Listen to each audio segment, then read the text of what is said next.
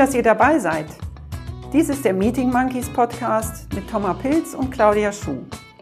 Wir sind der Meinung, Meetings sind der Hotspot der Unternehmenskultur. Damit bergen sie unendlich viel Potenzial. Wenn Meetings funktionieren, funktioniert auch die Zusammenarbeit.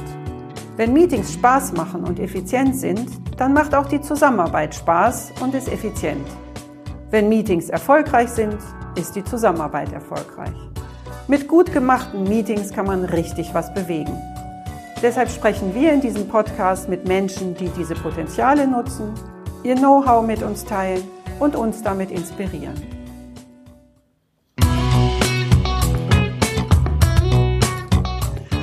Herzlich willkommen zu einer neuen Folge des Meeting Monkeys Podcasts.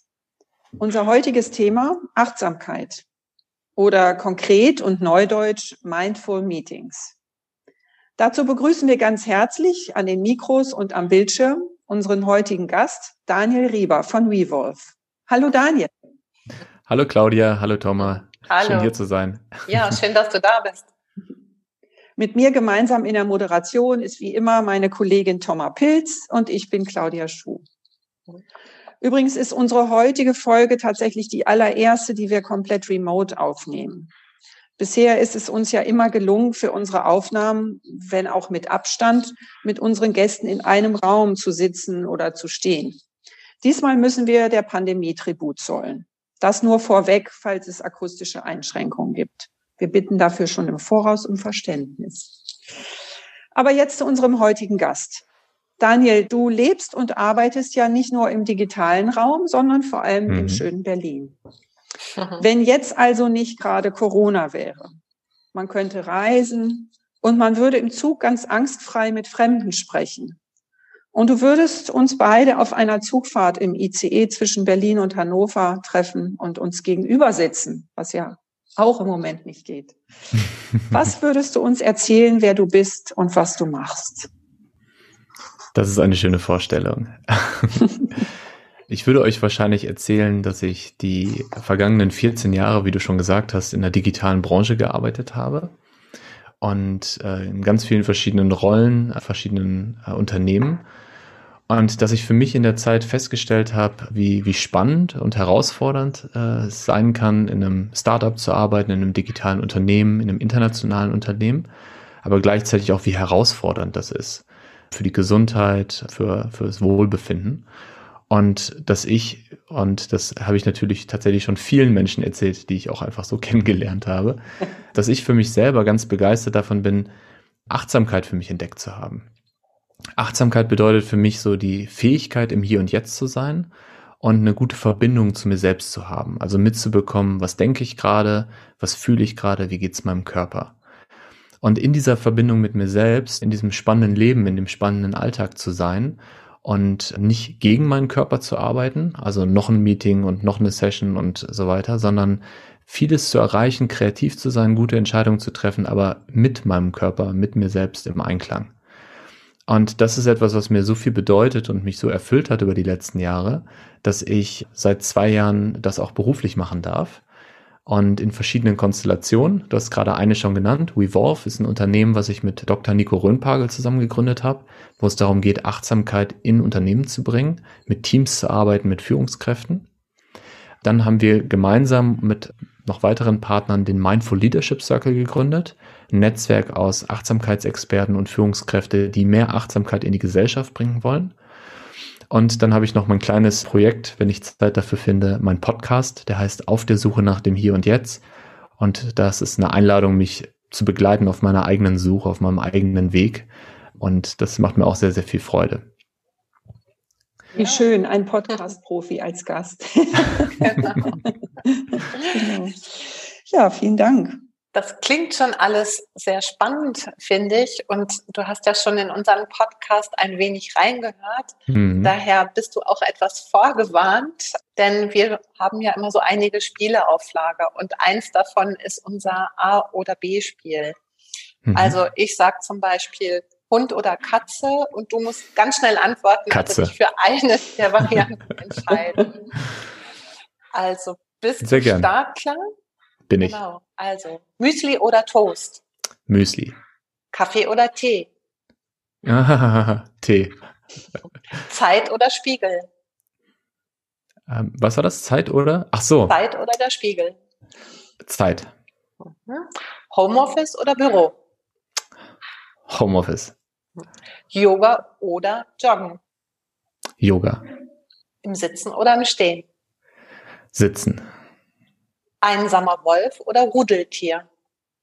Rudeltier. Brille oder Kontaktlinsen? Brille, wie man sieht. Direkt oder diplomatisch? Direkt. Hotel oder Zelt? Hotel. Reden oder schweigen? Reden.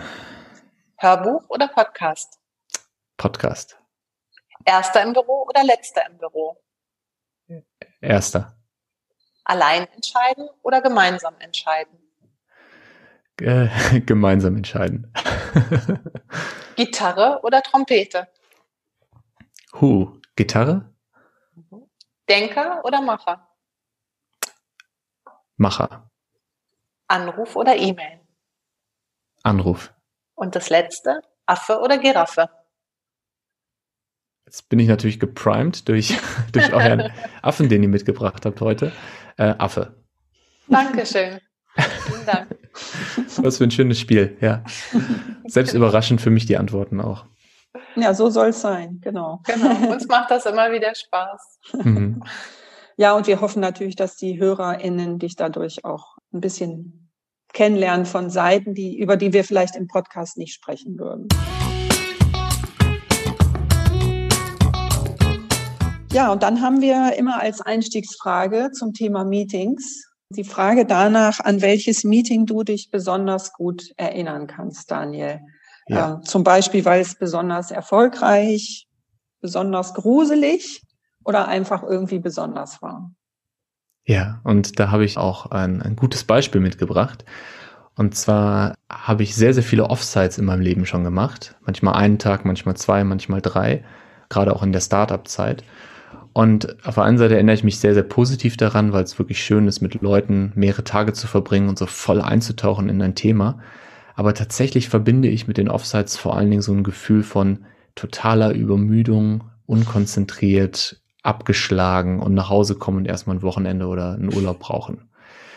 Und jetzt im Nachhinein mit all dem Wissen, was ich über die letzten Jahre erworben habe, halte ich diese Meetings für unglaublich uneffizient, wenn nicht sogar für gefährlich, weil Entscheidungen getroffen werden, obwohl man gar nicht in der Lage ist, einen klaren Gedanken zu fassen nach drei Tagen und dann noch die Abende mit Alkohol und die ganze Zeit nur sitzen, keine Bewegung, keine frische Luft. Und das, was wir wirklich für uns kultiviert haben und was wir auch mit Unternehmen machen, ist, äh, Meetings so zu gestalten, dass man Mensch sein kann, dass man sein Wohlbefinden hat und dass man vielleicht sogar am Ende des Meetings mehr Energie hat als vorher. Das ist zumindest so die Idee, das Ziel, was man sich setzen kann. Und das kann man schon erreichen durch kleine Sachen wie zwischendurch mal aufstehen oder eine Ankommens-Achtsamkeitsübung machen, über die wir bestimmt gleich auch sprechen. Und das ist was wirklich, wo ich sehr, sehr viel lernen durfte über die letzten 14 Jahre und ganz sicher bin, dass ich einige Sachen auch nicht nochmal machen werde. Also du bist nicht der Meinung, dass die besten Ideen auf dem Bierdeckel entstehen? Das würde ich so nicht sagen. Es gibt gerade am Abend, wenn man so ein bisschen lockerer ist, eine gute Stimmung ist, man ein Bierchen getrunken hat, können sehr, sehr gute Ideen kommen. Also da bin ich auf jeden Fall dabei. Aber ich glaube nicht, dass wenn man morgens verkatert zusammensitzt und ein Zwölf-Stunden-Meeting macht ohne Pausen, dass da wirklich schlaue Entscheidungen bei rumkommen. Mhm. Also okay. das würde ich nochmal unterscheiden. Auch was Konkretes im Sinn? Also weil du hast gesagt, du hast ein Beispiel mitgebracht. Das heißt, du hast ein konkretes Offside im Sinn, das ganz schrecklich war oder wo irgendwie, wo es eskaliert ist, oder? Das Offside, was ich gerade im Kopf habe, ist ein äh, Offside auf Mallorca gewesen, wo wir drei Tage mit der Firma waren mhm. und wo es darum ging, auch noch wichtige Entscheidungen zu treffen über die Zukunft der Firma. Und mir geht's jetzt gerade eher so um diese Ebene, wie abgeschlagen ich am Abend oder vor allem nach diesen drei Tagen war. Und die Frage, kann ich wirklich gute Entscheidungen treffen, wenn ich so abgeschlagen bin? Kann ich wirklich fokussiert sein? Kann ich wirklich dem anderen zuhören? kann ich mich selber auch gut kontrollieren, wie ich in dem Meeting bin und wie ich einen guten Beitrag leiste. Und da ist für mich die Antwort ganz klar nein. Also ja. solche, solche Offsites, solche Meetings wird es mit mir nicht mehr geben. Daniel, du hast ja eingangs, als du dich vorgestellt hast, schon erläutert, was Achtsamkeit für dich bedeutet. Ja. Jetzt ist das sicherlich für unsere Hörer und Hörerinnen zum Teil noch neu. Kannst du das noch ein Stück weit nochmal vielleicht abgrenzen, zum Beispiel vom Begriff der Resilienz? Also mhm. Resilienz, Mindfulness, Achtsamkeit. Da geht vieles zusammen und ich glaube, es wäre nochmal hilfreich, das ein Stück weit nochmal abzugrenzen. Genau, in der, in der Einleitung habe ich Achtsamkeit von der Grundidee für mich persönlich definiert. Wir als Unternehmen, wir sprechen von Mindful Leadership, also von achtsamer Führung und meinen damit achtsame Selbstführung, achtsame Zusammenarbeit und achtsame Führung als Führungskraft mit Personalverantwortung. Und für uns ist Mindful Leadership nicht nur das passive Wahrnehmen, wie etwas ist, also passiv schauen, wie geht's mir gerade und was passiert gerade, sondern auch in die Aktion treten, also eine bewusste Entscheidung treffen. Und das ist das, was so wirklich im Kern von meiner Arbeit und auch unserem Programm ist. Wir sprechen ja häufig von Selbstführung, also nicht im Autopiloten zu sein, nicht in der Reaktion zu sein, nicht in äh, gelernten Verhaltensmustern zu sein, sondern wirklich in jedem Moment bewusst die Entscheidung zu treffen, was macht jetzt wirklich Sinn. Also wie kann ich jetzt das Bestmögliche aus diesem Meeting rausholen? Was, welche Entscheidung macht jetzt wirklich Sinn, wie will ich gerade reagieren. Und du hast Resilienz angesprochen, also Resilienz, die Fähigkeit, äh, in herausfordernden Situationen wieder in seine Form zu finden. Mhm. Und Resilienz ist tatsächlich auch ein Bestandteil unseres Programms und sehen wir auch in diesem großen Überbegriff Achtsamkeit.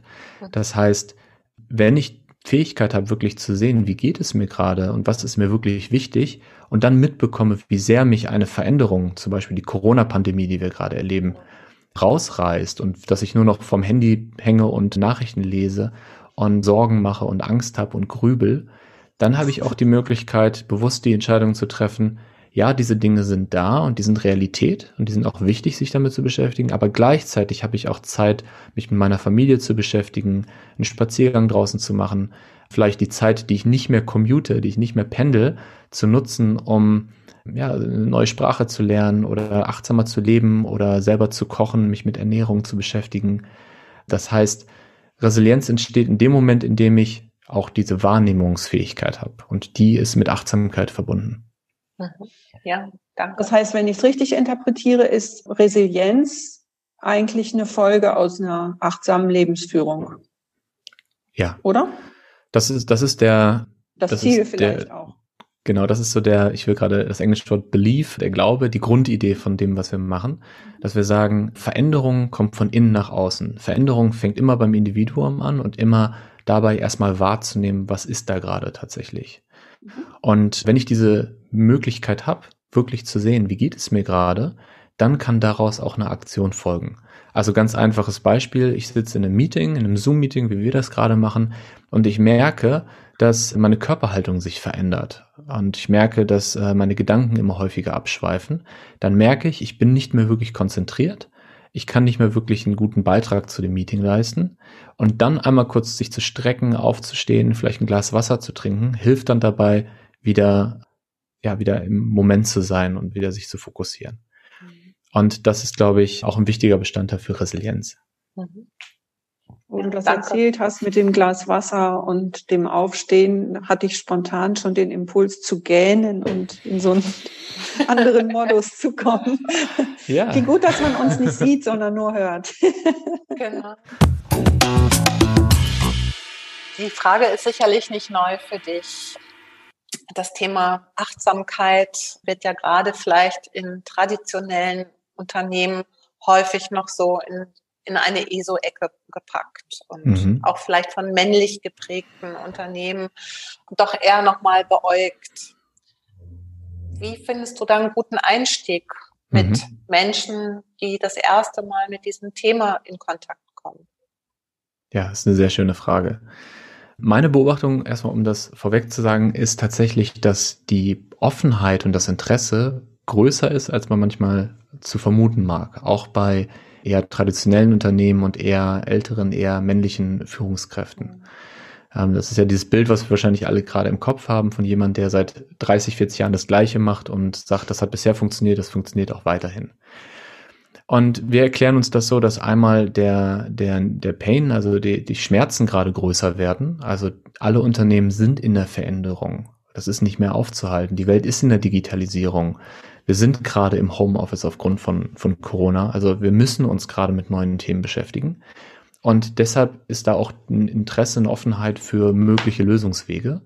Und viele bekommen mit, was in Unternehmen passiert, äh, im Silicon Valley, in Berlin, in Startups, Unternehmen wie SAP zum Beispiel, die da auch wirklich Vorreiter sind. Und da ist ein Interesse, okay, was machen die denn da eigentlich? Ne? Was, was, warum ist das so interessant für die? Also wir haben das Gefühl, dass wir sehr viele offene Türen haben. Gleichzeitig ist es aber im Unternehmen auch immer so, dass genau das, was ihr gerade beschrieben habt, stattfindet. Es gibt immer die Skeptiker, es gibt immer diejenigen, die äh, mit dem Thema nichts zu tun haben wollen oder nur sehr langsam. Und was sich für uns als, als sehr hilfreich erwiesen hat, ist einmal die Art, wie wir kommunizieren. Also, dass wir nicht von Achtsamkeit und Meditation sprechen, sondern von Mindful Leadership und Self-Leadership. Dass wir nicht ein Bild von jemandem im, im Lotussitz abbilden, sondern dass wir jemand, der ganz normal am Schreibtisch sitzt und einfach kurz für einen Moment die Augen schließt, zeigen dass wir wirklich versuchen, so diese Red Flags zu vermeiden und auch eher wie ein modernes digitales Startup auftreten, als wie ein esoterischer Verein, der den Weltfrieden möchte. Und das ist was, wo wir merken, dass es sehr hilft. Und ansonsten ist wirklich das wichtigste Argument Science. Also wir arbeiten sehr viel mit wissenschaftlichen Erkenntnissen. Mein Partner Dr. Nico Röhnpagel hat auch sehr selber in dem Bereich gearbeitet und sein PhD gemacht. Und es gibt mittlerweile so viele, so gute Studien auch darüber, was Achtsamkeit im Arbeitsleben ausmacht, dass man da wirklich Zahlen zeigen kann und Daten und Fakten. Und das ist für uns dann, wenn wir merken, wir haben es wirklich mit jemandem, der sehr skeptisch ist, zu tun, das ist dann meistens die, das Instrument, was wir nutzen. Mhm. Okay. Mhm. Und du hast wahrscheinlich auch einen ganz guten Zugang zu diesen Leuten, weil du selber diesen Tech-Background hast und einfach mit diesen Leuten auch reden kannst, weil sie, weil du lange genug mit ihnen zusammengearbeitet hast, oder?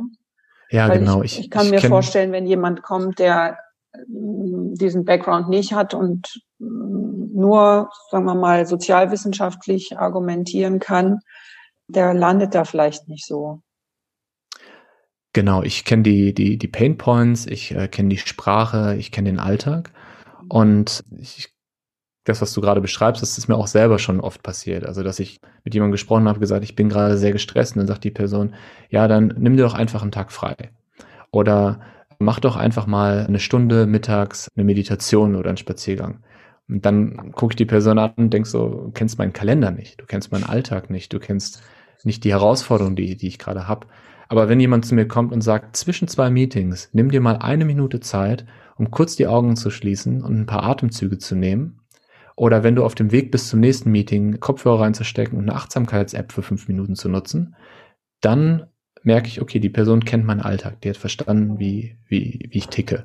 Ja. Und ich glaube, dass das schon ein großer Vorteil ist. Und auch diese Kombination bei uns im Unternehmen von Nico, der, der den wissenschaftlichen Hintergrund hat und diesen, diesen Background hat, und ich mit eher dem Unternehmens-Background, das ist schon eine gute Kombination.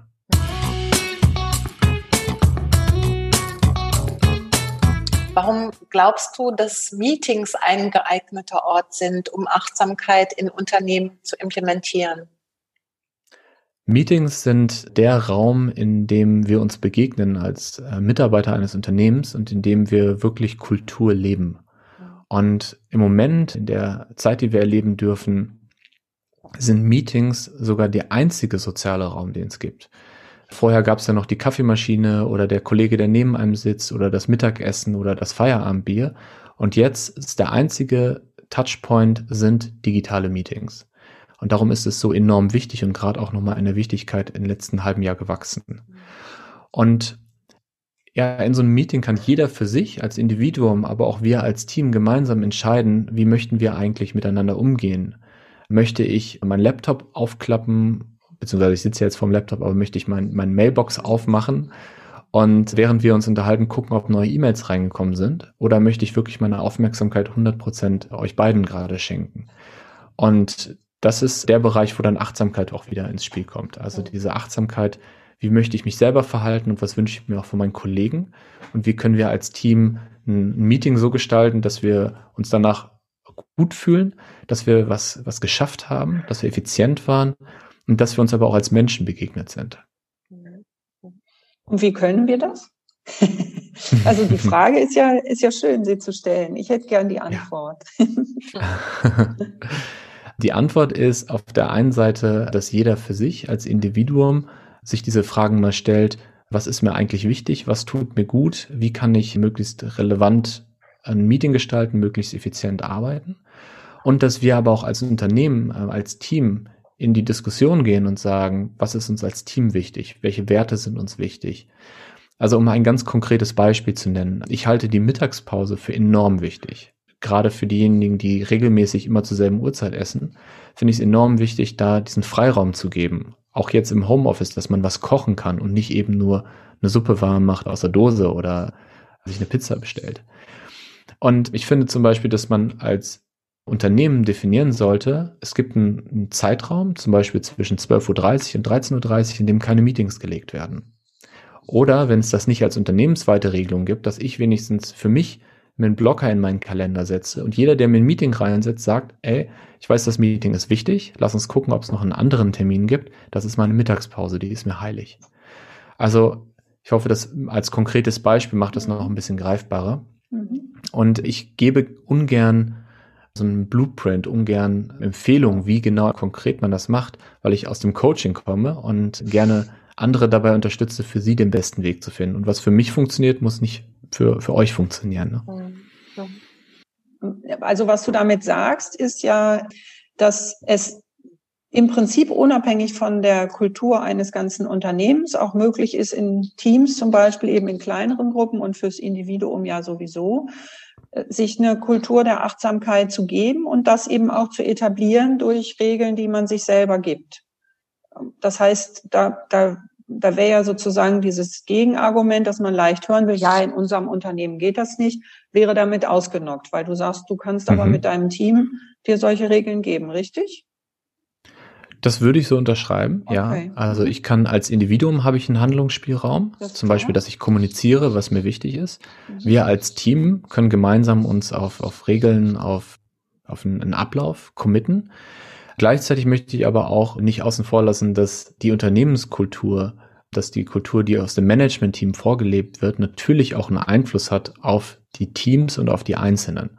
Das heißt also, wenn zum Beispiel im Management-Team es gang und gäbe ist, dass man zwölf Stunden arbeitet, keine Pausen macht und Meetings um acht Uhr legt und in die Mittagspause, dann als Team zu sagen, wir machen das nicht, ist zwar möglich, aber fällt schwer. Ja, da kann es sein, dass dann die Führungskraft des Teams sagt, ich kann das nachvollziehen, aber ich komme dann irgendwie nicht so effizient vor wie andere Teams. Und deshalb ist es schwieriger, aber andererseits ist auch eine große Chance, weil man kann ja als, als Leuchtturm im Unternehmen vorangehen. Also man kann ja zeigen, dass ein Team richtig gut funktioniert und das obwohl oder gerade weil Pausen gemacht werden und gerade weil man sich nicht kaputt arbeitet. Und das ist vielleicht die Einladung auch an der Stelle, das nicht nur sich als Opfer zu sehen der, der Situation und des Systems, sondern das auch als Chance zu begreifen, das System von innen heraus zu verändern, zu inspirieren. Mhm. Ist das dann typischerweise die Geschäftsführung, die euch in Unternehmen reinholt? Denn ich überlege gerade jetzt nochmal, dass es auf individueller Ebene, glaube ich, schon gut funktioniert. Ich glaube, dass schon viele Jahre Führungskräfte mal eine Woche ins Zen-Kloster gehen mhm. oder für sich Yoga machen oder auch meditieren, aber immer eher noch so im Verborgenen, also eben nicht so das zur Schau stellen. Und jetzt sind wir ja doch an einem Punkt im Meeting, da geht es um Gruppen. Das ist nochmal ein anderer Aspekt, das ist eine andere ja. Öffentlichkeit. Also ja. Meine Einstiegsfrage ist aber euch die Geschäftsführung der Einstieg, die das dann auch vorleben oder welche Erfahrung machst du da? Mhm. Unsere Erfahrung ist, dass es in jedem Unternehmen mindestens eine Führungskraft, eine, ein, eine Person aus dem Management-Team gibt, die für das Thema brennt, also die wirklich persönlich begeistert ist von dem Thema, den Mehrwert für sich selber erlebt hat und total Lust hat, dieses Thema auch im Berufsalltag zu leben und dass wir immer gucken im Unternehmen, wer ist diese eine Person oder wer sind diese zwei Personen oder drei Personen und versuchen, die dann wirklich zu supporten. Auf der einen Seite jetzt als Unternehmen, ne, dass wir mit denen gemeinsam ein Programm machen und eine Case Study erstellen und zeigen, dass es wirklich auch messbaren Erfolg hat, was uns immer sehr wichtig ist. Auf der anderen Seite aber auch zum Beispiel über den Mindful Leadership Circle, dass wir diese Führungskräfte zusammenbringen aus unterschiedlichen Unternehmen und ihnen zeigen, ihr seid gar nicht alleine. Die Idee, die ihr da habt, ist gar nicht so doof. Es gibt andere Unternehmen, die machen das auch. Das ist die Erfahrung, die wir machen. Und natürlich, wenn das Management-Team hinter einer Idee steht, wie es in manchen Unternehmen, mit denen wir arbeiten, der Fall ist, dann hat man eine viel größere Power und Schlagkraft. Das ist aber nicht immer der Fall. Manchmal ist es auch so, dass das Management-Team selber unentschieden ist. Dass es einige gibt, die pro sind, andere, die noch ein bisschen skeptisch sind. Und deshalb ist es nicht so die, die eine Erfahrung, die wir gemacht haben. Manchmal ist es eher so bottom-up, manchmal eher top-down, manchmal ist irgendwas dazwischen. Aber das so als äh, erster Input. Hast du vielleicht nochmal eine Geschichte, eine Erfahrung, wie du jemanden, der eigentlich überhaupt erstmal so eine Abwehr dagegen hatte, den du oder die du überzeugen konntest? Gab es da irgendwas, an was du dich erinnerst? Da fallen mir tatsächlich gerade sehr viele Beispiele ein. Ich überlege, welches ich davon auch nennen kann. Also was wir schon häufig erlebt haben, und da habe ich auch ein konkretes Beispiel gerade im Kopf, ist, dass wir ein, ein Programm anfangen, ein Workshop, und wir sehen schon beim Reinkommen, dass jemand mit verschränkten Armen da sitzt und mit einer Haltung von, eigentlich möchte ich hier gar nicht sein. Und diesen, diesen Skeptiker oder diese Skeptiker, die gibt es eigentlich immer in jedem Team, in jedem Unternehmen. Und was wir dann immer machen, ist, dass wir denen erstmal Raum geben.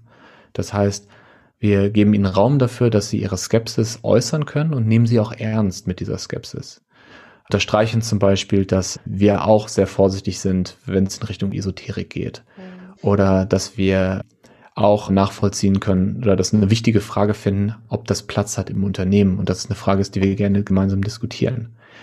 Und die Erfahrung, die wir gemacht haben, ist, dass diese Personen meistens innerhalb eines Workshops die größten Schritte machen.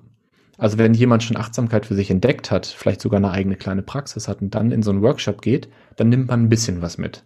Wenn man aber bisher noch gar keinen Kontakt zu dem Thema hatte und dann so einen ganzen Tag oder so ein Programm mitmacht, dann sind das halt neue Welten, die sich da eröffnen. Das sind das halt wirklich, da öffnet sich eine Tür, wirklich einen großen Spalt. Und eine Person, die mir jetzt gerade im Kopf ist, der Namen ich natürlich nicht nennen möchte, die saß wirklich sehr verschränkt in der ersten Session da und mittlerweile ist sie bei jedem unserer Angebote dabei und sogar so weit, dass die Person jeden Tag eine halbe Stunde morgens meditiert was gar nicht unbedingt Bestandteil unseres Programmes ist, sondern etwas, was die Person für sich selber dann entdeckt hat und auch schon bei so einem Retreat war, also bei einem, wie du es auch eben beschrieben hast, wo man über zehn Tage schweigt und von morgens bis abends eigentlich in der Meditation ist. Und das ist innerhalb von einem Jahr passiert, von ich mache eine Wand bis zu äh, ich bin total offen und saug mir alles ein, was was dazu gibt. Mhm. Und das finde ich äh, sehr schön. Ja, das, das erleben ich. zu dürfen. Schönes Gefühl. Ja. Ne? Mhm. ja.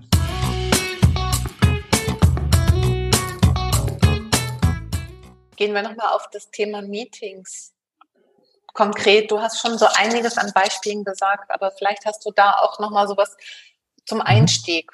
Also zum Einstieg für Gruppen meine ich jetzt, die damit noch gar keinen Kontakt hatten. Jetzt nicht unbedingt zum Beginn des Meetings als Einstieg, sondern als Startpunkt einer Gruppe? Was, was eignet sich da gut? Was sind vielleicht Tipps, die ja. du geben kannst?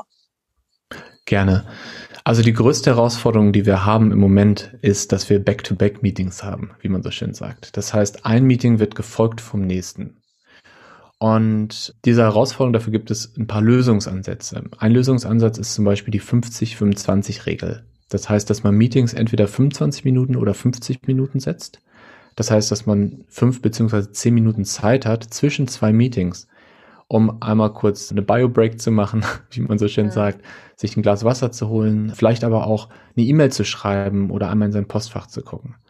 Und das als so strukturelle Idee, Vorgabe hilft schon mal sehr. Und was dann innerhalb des Meetings sehr hilft, ist, dass man wirklich ein Ritual findet, wie man ein Meeting beginnt und wie man ein Meeting beendet damit man wirklich auch die Möglichkeit hat, damit mein System auch die Möglichkeit hat, sich auf ein neues Meeting einzustellen. Und da gibt es verschiedene Dinge oder verschiedene Techniken. Eine Technik wird häufig als Minute to Arrive genannt und gibt es auch ein ganz tolles Video von SAP, was ich euch auch schicken kann. Vielleicht mögt ihr das verlinken. Mhm, gerne. gerne. Mhm. Dass man sich wirklich eine Minute oder drei Atemzüge nimmt, indem alle die Augen schließen und einmal ankommen. Also einmal die ganzen Gedanken sinken lässt und sich bewusst macht, ich bin jetzt hier in einem Meeting, ich will die nächsten 60 Minuten fokussiert sein und das ist meine Intention. Das ist aber jetzt natürlich eine Übung eher fortgeschritten, also wo auch eine Offenheit im Team sein muss. Mhm. Was sehr, sehr gut funktioniert bei, bei Teams, die vielleicht noch keinen Kontakt zur Achtsamkeit hatten, ist sowas wie ein kleiner Check-in. Also, dass wir zum Beispiel jedem die Möglichkeit geben, ein Wort oder einen Satz oder eine Minute zu sagen, wie komme ich hier gerade an in diesem Meeting. Und da darf tatsächlich auch persönliche Sachen mit rein. Also sowas wie, hm, ich habe heute Nacht nicht gut geschlafen, ich merke, ich bin ein bisschen unkonzentriert, aber ich freue mich jetzt auf die Session. Und es geht gar nicht darum, so eine Selbsthilfegruppe daraus zu machen und private Themen ins Unternehmen zu bringen, sondern einfach darum, noch besser zu verstehen, wie sitzt diese Person heute da. Weil wenn ich dann nachher etwas erzähle und ich merke, die Person ist unkonzentriert, dann bin ich nicht sauer auf die Person, weil sie sich nicht für mich interessiert, sondern ich habe Verständnis dafür, weil sie mir ja erzählt hat, dass sie heute Nacht nicht gut geschlafen hat. Mhm. Also so ein, so ein Ritual zu finden, wie können wir ein Meeting beginnen und wie können wir es abschließen, muss nicht unbedingt das Label Achtsamkeit bekommen, mhm. aber ist eine sehr achtsame Art, äh, mit Meetings umzugehen. Mhm. Und auch miteinander, wenn ich es richtig sehe, weil das, was du als Erfolg beschreibst, ist ja eben auch klar, dieses Thema, wenn ich gehört habe, die Person hat schlecht geschlafen, dann kann ich anders auf die Person reagieren und damit ändert sich der Umgang miteinander.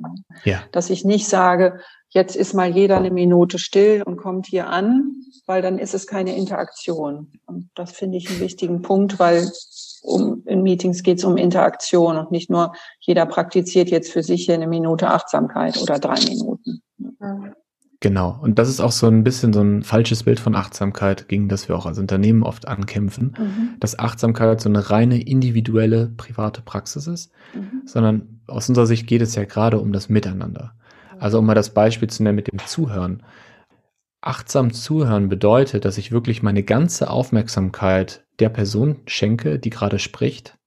Und wir kennen das alle von uns, die einen bewusst, die anderen eher unbewusst, dass wir während eine andere Person spricht, schon unsere eigenen Gedanken entwickeln. Also was sage ich dazu? Was ist meine Meinung dazu? Also gar nicht wirklich der Person zuhört und dem Ganzen eine Chance gibt und dem Raum gibt, sondern eigentlich viel mehr mit sich selbst beschäftigt ist als mit der anderen Person. Und diese Wahrnehmung zu bekommen, dass das so ist und dann auch dagegen anzuarbeiten, das ist was, was mit individueller Achtsamkeitspraxis zu tun hat. Aber in der Umsetzung ist es dann ein Miteinander und wir als Team. Ja, wir, wir mögen das ja immer gerne sehr konkret. Hast du noch eine Übung, die du hier auch vielleicht mhm. für unsere Hörer, Hörerinnen als kleine Übung mitgeben könntest? die wir vielleicht hier direkt praktizieren und Hörer und Hörerinnen könnten teilhaben. Also dass es auch über das Hören einfach funktioniert. Das ist eine schöne Idee, ja, das können wir gerne machen.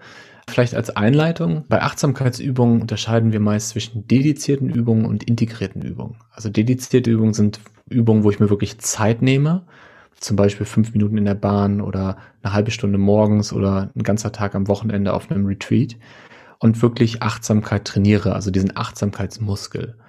Und integrierte Praxis sind so kleine Übungen, die man in dem Alltag oder über den Alltag hinweg einbauen kann und die von außen manchmal auch gar nicht ersichtlich sind als Achtsamkeitsübung. Und wir können gerne mal eine kleine Atemübung machen, Aha. Calming Breath, also beruhigender Atem. Aha. Und die kann man sowohl mit geschlossenen Augen für sich alleine wirklich als Praxis machen, als auch in einem Gespräch oder während man arbeitet mit offenen Augen, so dass andere es gar nicht mitbekommen. Wir machen das jetzt mal mit geschlossenen Augen, wenn ihr Lust drauf habt. Gerne. Und dazu würde ich euch gerne einladen, dass ihr euch aufrecht hinsetzt. Und zwar so, dass ihr sowohl eine aktive als auch entspannte Pose habt. Claudia, gehen schon. Nicht, dass du das gleich einschläfst. Gemein, du musst mir nur Atem sagen, dann fange ich an zu gähnen. Mir sagen immer alle, das sei gesund. ja. Das äh, erinnert mich daran, dass viele immer denken, dass Achtsamkeitsübungen sie müde machen, aber tatsächlich mhm. merken sie erst während der Übung, wie müde mhm. sie tatsächlich schon sind. Ja. Also, wir setzen uns aufrecht hin, die Füße auf dem Boden Und es hilft auch tatsächlich, die Füße wahrzunehmen, um einfach diese Erdung zu haben und diese, diesen Ankerpunkt. Und wenn du magst, schließ mal die Augen. Und nimm dir mal einen Moment, um dir deines Atems bewusst zu sein.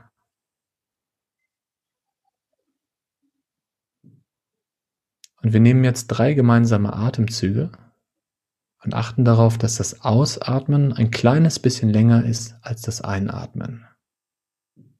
Und vor dem ersten Atemzug atmen wir einmal vollständig aus und dann gemeinsam durch die Nase ein und durch den Mund aus.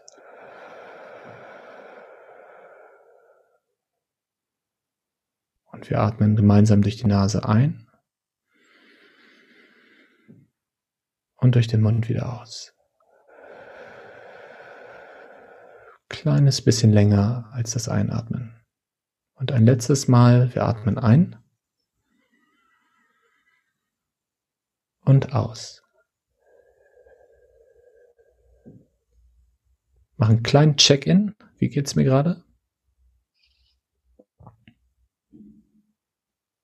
Und öffne dann unsere Augen. Was das Schöne an dieser Übung ist, ist, dass wir unserem Körper signalisieren, dass alles in Ordnung ist. Wenn wir in stressigen Situationen sind, dann atmen wir ja sehr schnell und kurz. Und in dem Moment, wo wir unseren Atem verlangsamen und länger ausatmen als einatmen, wechseln wir in unser Entspannungssystem. Und wenn man schon im Entspannungssystem war, dann merkt man den Unterschied gar nicht so groß. Aber wer jetzt gerade in einer sehr stressigen Situation war, der oder die merkt wahrscheinlich einen Unterschied. Okay. Ich merke das meist schon an der Stimme einer Person, dass einfach die Stimme ein bisschen dunkler und ein bisschen ruhiger geworden ist nach der Übung. Wie war es für euch? Mhm. Gut, gut. Also entspannt, tatsächlich ja. so ein kurzer Moment. Ein Boost irgendwie. Also für mich war es interessanterweise gut, mich aufrecht hinzusetzen, weil ich auch immer so mhm. jemand bin, die sich irgendwie zusammenknüllt und mich zu zwingen, beide Füße an den Boden zu tun, was ich selten habe, weil ich sie übereinander schlage, wo sich der Venenarzt ärgert.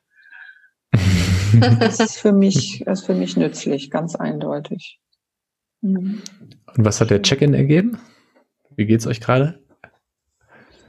Auch gut, ja, ja. präsent. Ich habe genau. auch gerade gedacht, dass allein unser Treffen mich hier entspannt. Ja, genau. also ich habe auch während du erzählt hast zwischendurch zum Thema, denk, denk nicht deine eigenen Gedanken, lass dich voll drauf ein, aber trotzdem eben dabei gedacht, dass es wohl auch deine Art und deine Präsenz sind, die dazu führen, dass man dir das abkauft. Mhm. Also das wurde für mich in diesem Gespräch jetzt nochmal ganz deutlich. Und das zeigt auch ein bisschen, glaube ich, dass diese Frage, die wir uns ja stellen, wie kannst du mit diesem Thema in Unternehmen ankommen? Welche Eintrittspforte hast du? dass die, glaube ich, auch zumindest zum Teil sich damit beantworten lässt, dass du da drin glaubwürdig und überzeugend bist. Ne? Das ist schön zu hören. Danke dir. Ich glaube, was äh, tatsächlich wichtig ist und was man auch schnell merkt, wenn man mit jemandem über Achtsamkeit spricht, ist, ob jemand sich Achtsamkeit angelesen hat und ganz viel verstanden hat, so auf einer mentalen Ebene, oder ob jemand wirklich eine eigene Praxis hat, also eine eigene, eine eigene kultivierte ähm, Art und Weise im Alltag damit umzugehen. Und ich glaube, wenn wir uns vor fünf Jahren begegnet wären, dann hättest du das wahrscheinlich noch nicht gesagt, was du gerade schön formuliert hast. Vielleicht was hätte ich auch nicht gemerkt. ja. Ja. Haben wir noch weitere Fragen, Claudia? Was für mich noch offen ist, ist die Frage, ob es bestimmte Situationen, bestimmte Zustände, bestimmte Rahmenbedingungen gibt, unter denen eine einzelne Person sich für das Thema Achtsamkeit öffnet. Ich will darauf hinaus, mhm. braucht es eigentlich immer eine Krise, weil nach meiner Erfahrung und dem, was man ja häufig auch so mitkriegt, finden viele Menschen erst dann zu diesem Thema, wenn sie kurz vorm oder nach dem Burnout sind. Und die Frage ist ja, ob es auch andere Bedingungen gibt, wie man Leute damit auch erreichen kann, andere Voraussetzungen in Personen, weil das wäre ja eigentlich das Ziel, was ihr wahrscheinlich auch habt. Und ja. ich, die Leute, die ich kenne, die musste erst irgendwas treffen, bevor sie sich ja. dafür geöffnet haben. Und so war es tatsächlich auch bei mir. Ich habe vor ungefähr acht Jahren einen Hörsturz erlitten mit Tinnitus, der stressbedingt war.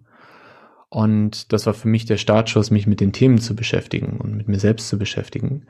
Und das ist auch meine Erfahrung, dass eine wirkliche Veränderung erst in dem Moment stattfindet, in dem ein Need da ist, ein Pain da ist. Und ich glaube aber fest daran, dass es auch die Möglichkeit gibt, Menschen zu begeistern für ein Thema, nicht heraus aus einer Notwendigkeit, sondern aus einer Sch entweder eine Challenge begegnen oder eine Opportunity. Also entweder eine Herausforderung, die es gibt, die man lösen kann, oder eine neue Möglichkeit, die es vorher nicht gab. Und deshalb ist unser Ziel tatsächlich, Unternehmen und Individuen zu erreichen, eben bevor es notwendig ist. Mhm. Dadurch, dass wir sie begeistern davon, dass man kluge Entscheidungen trifft, dass man kreativ und innovativ ist, dass man ein agiles Mindset entwickelt, dass man als, als Team besser kommuniziert, besser co-kreiert, zusammenarbeitet und eher über die Opportunities zu gehen, also über die neuen Möglichkeiten, als über Gesundheit, über Wellbeing, über mhm. Mental Health und so, was auch ein wichtiger Bestandteil ist. Mhm. Und damit kriegst du Leute eben dann auch ins Boot, weil sie einfach sehen, wow, die Ergebnisse sind beeindruckend, ich will das auch, sozusagen. So meinst du das, ne? Das ist unsere Hoffnung und hier und da hat sich die Hoffnung auch schon bestätigt. Mhm. Und gleichzeitig bleibt aber auch die, die Wahrheit im Raum, dass wenn jemand wirklich einen Pain hat, dann auch eine Bereitschaft größer ist oder eher da ist. Klar. Und jetzt gerade in der aktuellen Situation merken sehr viele Menschen, da gibt es auch Studien drüber, dass die Situation sehr herausfordernd ist, dass man zu wenig soziale Kontakte hat, sich jeden Tag selbst motivieren muss, zu wenig Bewegung hat, zu wenig rauskommt. Und deshalb ist gerade die Offenheit nochmal besonders groß. Mhm. Mhm. Ich glaube, unsere Fragen haben wir, oder, Thomas? Ja, es sei denn, Daniel, du möchtest noch ganz was Dringendes loswerden, was du sagst, das möchtest du auch gerne in unserem Podcast platzieren oder was dir noch ganz wichtig ist an der Stelle. Ja, ich würde gerne noch erwähnen, dass ich euren Podcast echt toll finde. Ähm, ich habe mich ja auch tatsächlich bei euch gemeldet und habe euch ja. angeschrieben. Und ich finde es einfach wichtig, dass wir darüber sprechen, wie gestalten wir Meetings, weil es so das zentrale Element einer Unternehmenskultur ist. Und gerade auch in der aktuellen Zeit, wie gestalten wir digitale Meetings? Weil jetzt findet gerade eine Veränderung statt. Und ich glaube, wenn man als Unternehmen eine gute Meetingkultur hat, dann ist es wirklich das A und O. Und dass da sehr, sehr viel falsch läuft gerade und sehr viel kaputt gemacht wird durch falsche Meetings. Und deshalb finde ich es gut, dass ihr diesen Fokus auch habt und die, die Lust und mhm. Energie, da eine Veränderung in die Welt zu bringen. Vielen Danke Dank. dir.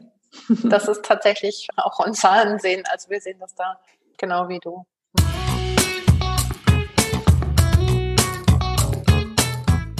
Ja, wir haben ja auch immer zum Schluss noch ein, ein, ein Spiel wieder. Claudia, machst du das? Genau, ja, das mache ich heute. Mm, wir haben drei Sätze, die wir dich bitten zu beenden. Und ich gebe dir den Anfang immer vor und dann sagst du uns die zweite Satzhälfte, bitte. Ja. Erster Satz. Ein absolutes No-Go in Meetings ist für mich.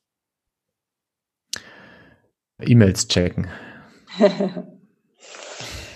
Zweiter Satz. Für mich kommen Meetings in Schwung, wenn wir gemeinsam Freude haben und Spaß an dem, was wir tun. Und da gehen wir damit direkt weiter. Mir machen Meetings Spaß, die die menschlich sind. Also wo wir uns nicht nur in unseren Rollen begegnen, was natürlich auch wichtig ist, weil wir haben Rollen im Unternehmen, aber wo wir uns auch als Menschen begegnen und auch Mensch sein dürfen. Mhm. Vielen Dank. Sehr schön. Gerne. Danke, Daniel. Ich fand, das war ein tolles Gespräch. Ich kann mir vorstellen, da hat der eine oder andere Hörer oder die Hörerin Lust bekommen. Wir verlinken natürlich dich auch. Das heißt, dass Personen oder Unternehmen, die Interesse haben, dich kontaktieren können. Also ich fand es ein schönes Gespräch. Mir hat Spaß gemacht. Mir auch. Vielen Dank dafür. Genau. Tausend Mir hat auch Spaß gemacht. Und beim nächsten Mal dann in Person im ICE oder in Berlin ja. hier. Exakt. oder sogar beim genau. Kaffee, sowas ganz Normales wieder. Auch schön. Ja, genau. Okay. Vielen also. Dank, Daniel. Danke. Bis bald. Danke Tschüss. euch beiden.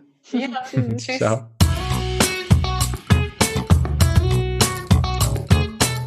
Ja, Claudia, wieder mal sitzen wir hier beim Tee und unserem Web-Up zum Gespräch mit Daniel. Mhm. Was ist bei dir hängen geblieben aus dem Gespräch oder was war für dich besonders oder wie ist es dir ergangen?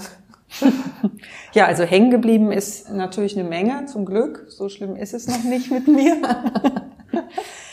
ähm, was wie immer, ich glaube, ich sage das jedes Mal, aber es ist auch dieses Mal wieder so. Ich finde Daniel glaubwürdig und überzeugend in dem, was er sagt. Und ich,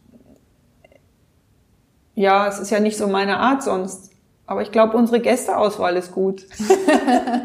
ich glaube, wir haben, es ist uns bisher jedenfalls gelungen, Gäste einzuladen, die brennen und glaubwürdig sind mit dem, was sie tun. Und deswegen äh, sind sie eben auch überzeugend und deswegen beeindrucken sie mich alle mhm. immer auf ihre sehr individuelle Art. Und das ist eben auch bei Daniel so. Ich kaufe es ihm von vorne bis hinten ab und er hinterlässt mit dem, was er erzählt, eine Spur bei mir.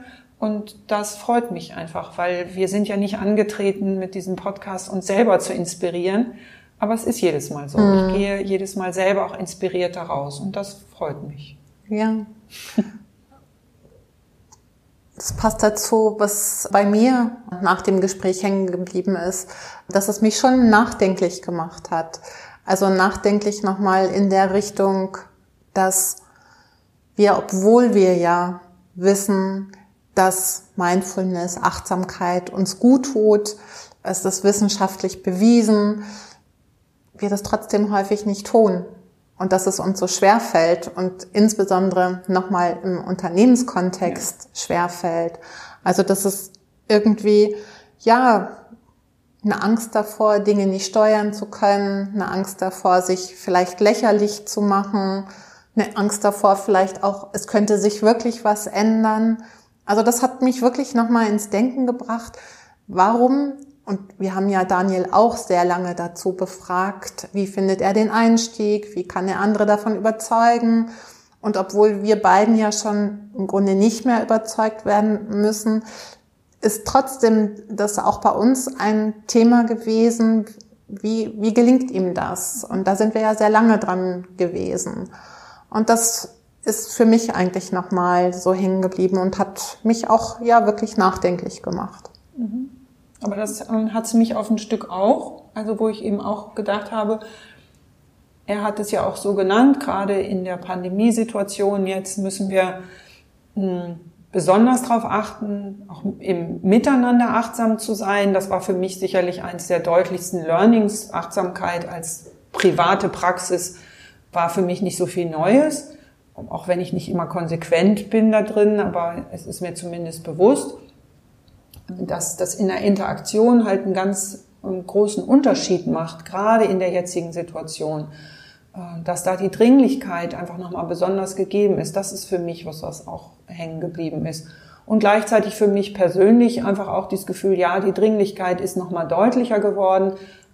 Ich könnte und sollte und habe mir jetzt fest vorgenommen, die Situation, die mit zusätzlicher Zeit, zusätzlichem Zeitgewinn, könnte man sagen, einhergeht, auch einfach nutzen, um für mich persönlich ein bisschen mehr meine Achtsamkeitspraxis auch zu üben und zu etablieren. Mhm. Also das ist sowas, was ich mit rausnehme. Ja, ja und ich finde auch nochmal wichtig, so ermutigend auch Richtung unserer Hörer und Hörerinnen nochmal zu gucken, wirklich zu schauen, wo habe ich Raum für Einfluss im Unternehmen. Also drauf zu gucken, vielleicht passt es nicht mit meinen Vorgesetzten oder mit meinen Peer Groups, aber vielleicht mit meiner, mit meinem eigenen Team. Also auch da zu gucken, wo geht es, das auszuprobieren und da auch durchaus mal mutig zu sein, Dinge anders zu machen mhm. und damit Erfahrung zu sammeln. Das fand ich eigentlich auch nochmal wichtig, weil, wie Daniel schon sagte, es gibt immer die Skeptiker und die Frage ist, will ich jetzt als Führungskraft äh, andere überzeugen oder probiere es einfach mal in einem Rahmen aus, wo ich die Möglichkeit dafür sehe.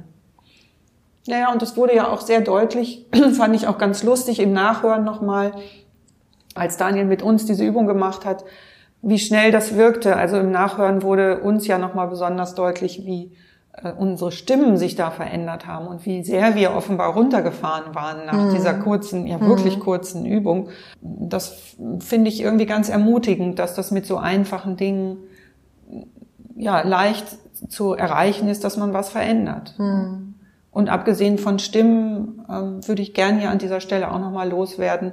Liebe Hörerinnen, lieber Hörer, wir saßen nicht im Whirlpool, als wir diese Aufnahme gemacht haben, auch wenn es phasenweise so klingt.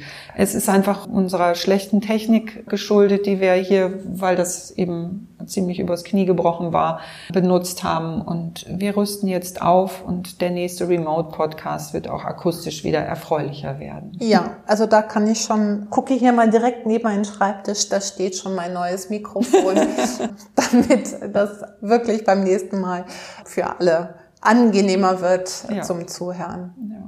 Ja. ja, also für mich, glaube ich, nochmal so das Fazit raus aus dem Autopiloten, mehr in die Bewusstheit rein und das auch mutig in Settings, wo man das vielleicht nicht gleich vermutet. Ja, sehr schön. Danke dir, Thomas. Ja, vielen Dank.